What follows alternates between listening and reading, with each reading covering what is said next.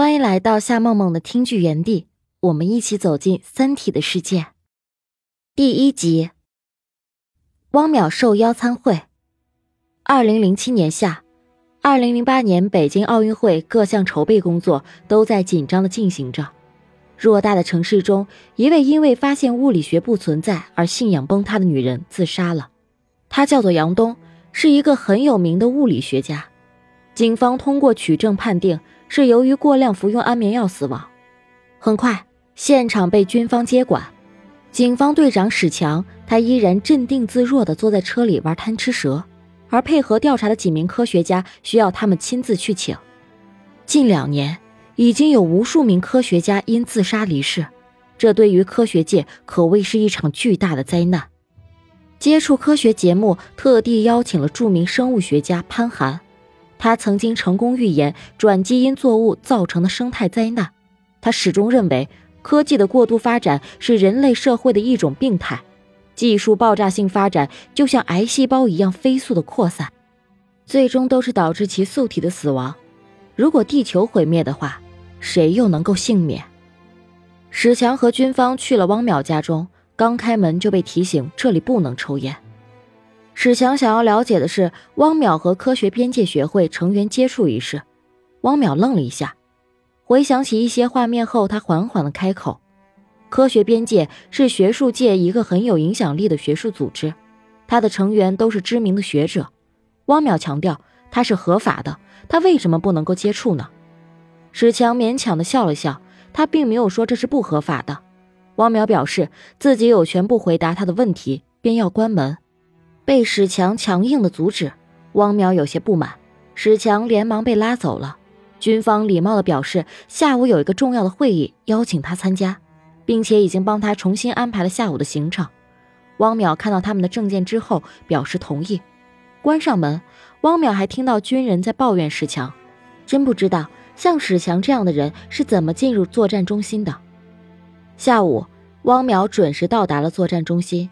史强特意为上午的事情道歉，还向他解释了这里原本是一个博物馆，还没有开张就被征用做了作战中心。汪淼最近在研究纳米材料，史强兴致勃勃地带他四处转转聊天。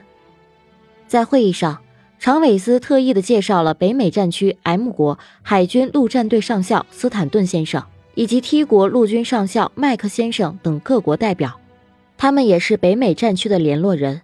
史强在汪淼的身边解释，他们都是想从汪淼这里套取情报的。其实他在这里已经有一段时间了，不过也和汪淼一样，什么都不知道。在这里，大家互相称呼为同志。常伟思说，敌人的目标加强了，目标是科学界的高层。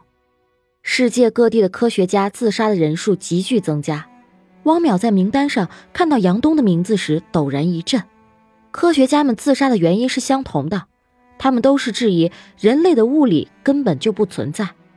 汪淼迫不及待地翻看着档案袋，史强很是贴心地帮他找丁仪要了杨东的遗书。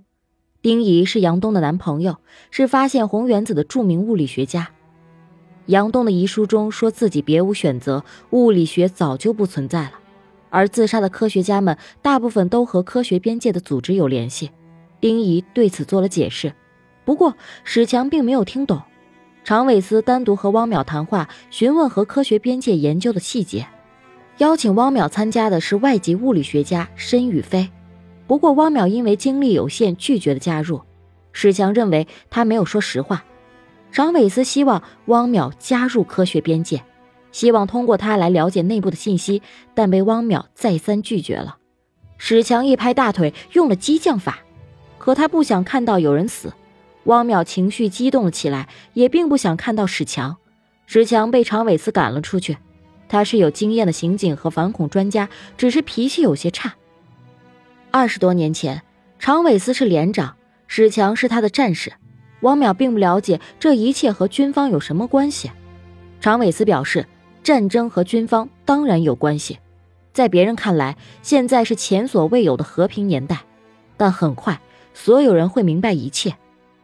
一向严谨的汪淼在此刻有些无法理解，常伟思却很肯定地告诉他：整个人类世界都是偶然，从新石器走到现在，走到今天居然没有重大的变故，这是一种幸运，而且早晚有一天会结束。现在就是这个结束。常伟思让汪淼做好思想准备。汪淼因今天发生的一切颠覆了内心的认知，脚步沉重了起来。